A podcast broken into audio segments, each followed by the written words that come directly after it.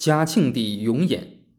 我们接着上文说到，嘉庆采取的办法是：第一，欲擒故纵。嘉庆继位后，太上皇还健在，他面对一个老谋深算并深受太上皇宠信的和珅，采取了欲擒故纵的策略。和珅的一举一动，他看在眼里，却不动声色。有些大臣在他面前批评和珅，嘉庆却说：“我还准备让和珅帮我治理国家呢。”嘉庆向太上皇奏报的一些军国大事，也经常让和珅去代奏转奏，以此表示信任，稳住了和珅。第二，调虎离山。乾隆驾崩，和珅失去靠山，死期已经逼近。当天，嘉庆一方面任命和珅与睿亲王等一起总理国丧大事，一方面传谕他的老师属安徽巡抚朱圭来京供职。初四日，嘉庆发出上谕，谴责在四川前线镇压白莲教起义的将帅顽喜冒功，并借此解除和珅死党福长安的军机处大臣职务。嘉庆命和珅与福长安昼夜守灵，不得擅离，切断他们与外界的联系。这实际上剥夺了和珅的首辅大学士、领班军机大臣、步军统领、翰林院掌院学士的军政大权。第三，突然出击。正月初五日，给事中王念孙等官员上书弹劾和珅弄权舞弊，犯下大罪。初八日，嘉庆宣布将和珅革职。逮捕入狱，在朝野上掀起了政治大波。嘉庆随后进行了一系列的人事调整，如初八日，嘉庆命令从即日起，所有上奏的文件都要直接向皇上奏报，军机处不得再抄录副本，各部院大臣也不得将上奏的内容提前告知军机大臣，并命宗室睿亲王纯颖、定亲王绵恩。怡亲王永璇、庆郡王永林等分别掌握军政大权。第四，制造舆论。嘉庆命各直省和在京大员就和珅事向朝廷表态。直隶总督胡济堂首先表态，他在奏折中指责的和珅丧心病狂、目无君上、度国病民、贪渎放荡，真是一个无耻小人，请求将其凌迟处死。凌迟，也就是千刀万剐。嘉庆当即批示，在京三品以上官员讨论这个意见，若有不同意见，也可以自行向皇帝上奏。实际上啊，就是以胡济堂的意见定下了基调，并预示各省督府，要他们都表明态度。第五，惩办和珅。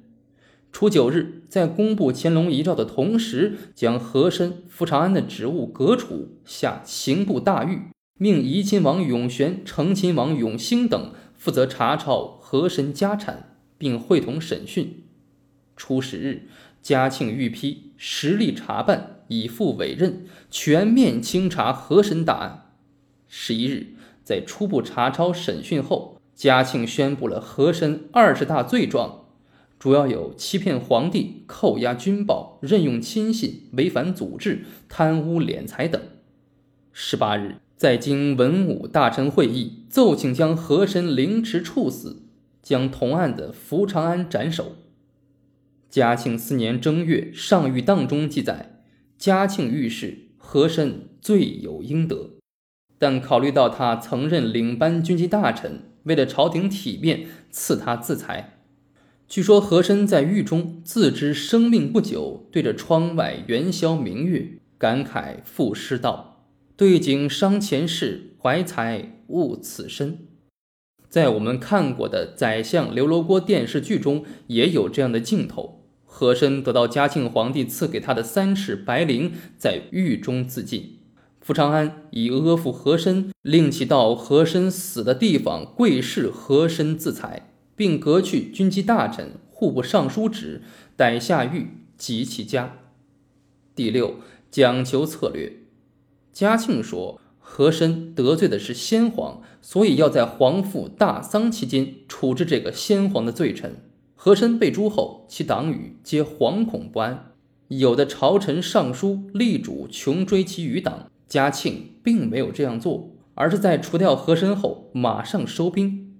对和珅的亲信，除伊江阿、吴省兰、吴省钦等人给予处分外，其他由和珅保举升官者或给和珅送贿者，概不追究。嘉庆宣谕：凡为和珅举荐及奔走其门者，悉不深究，免其圈改，咸与自新。此谕一下，人心始安，政局稳定。嘉庆对和珅的惩治动作迅速、干净利索、宽严适当，十分成功。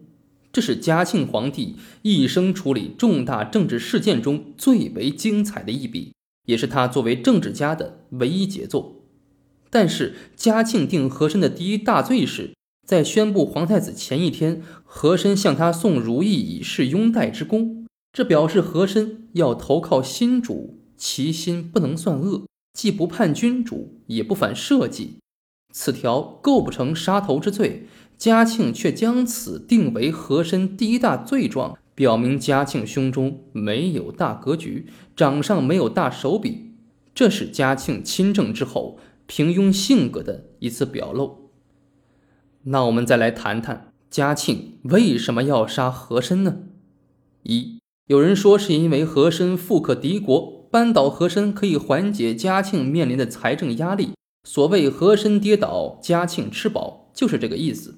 和珅被抄家时，抄出藏金三万两千多两，地窖藏银二百余万两，取租地一千两百六十六顷，其他还有取租房屋一千零一间半，各处当铺银号以及各种珠宝衣物等。其总家产折合白银，有的说约一千万两，有的说两千万两，有的说甚至达到了八亿两。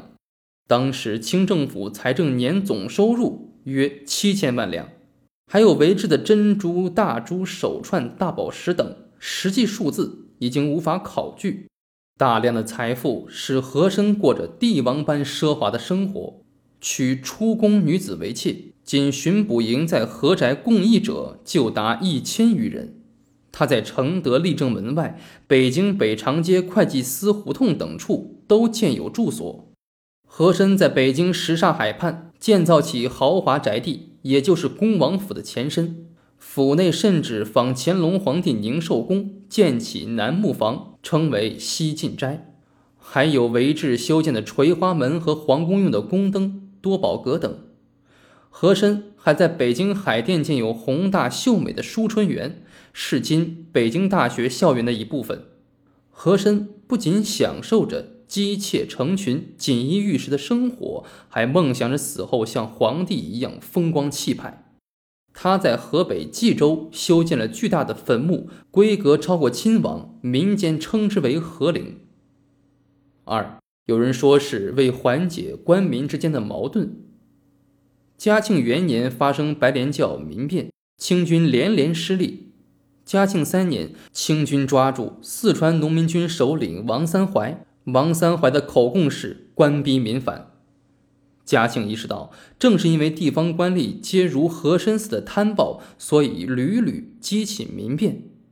嘉庆帝总结说：“层层捐削，皆为和珅一人。”又说：“朕所以重治和珅之罪者。”实为其贻误军国重物，所以嘉庆杀和珅以谢天下。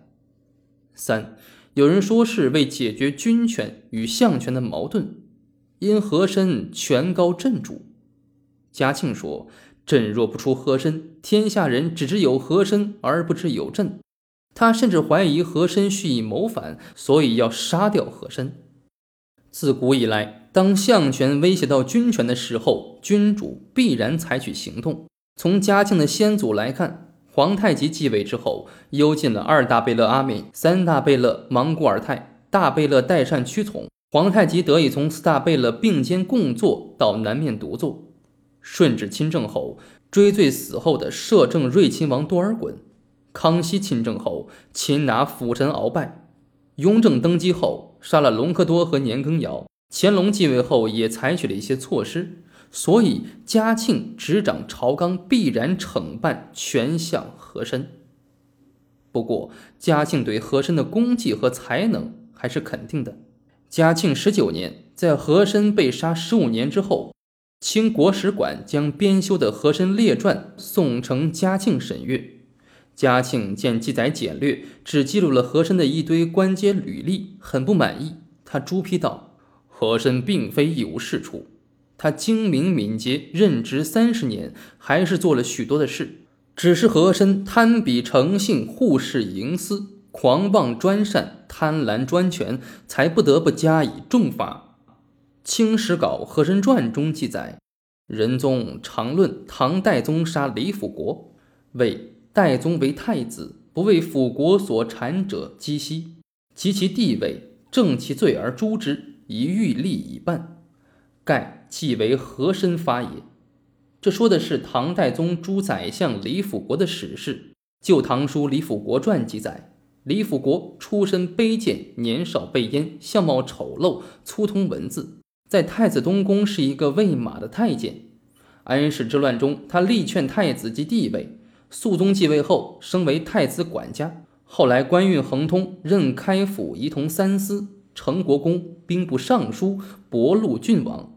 肃宗死后，代宗继位，尊为上父、司空兼中书令。《新唐书·李辅国传》也记载，代宗继嗣北，不愿大张旗鼓地杀李辅国，只差遣侠者深夜将其刺杀之，割下头颅扔到混厕中。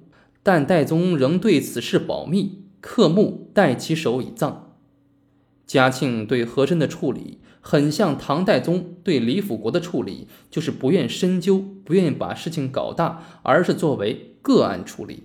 但是和珅的问题已不仅仅是个案，而是成为了社会现象。那么这究竟是怎么一回事呢？且听下文分解。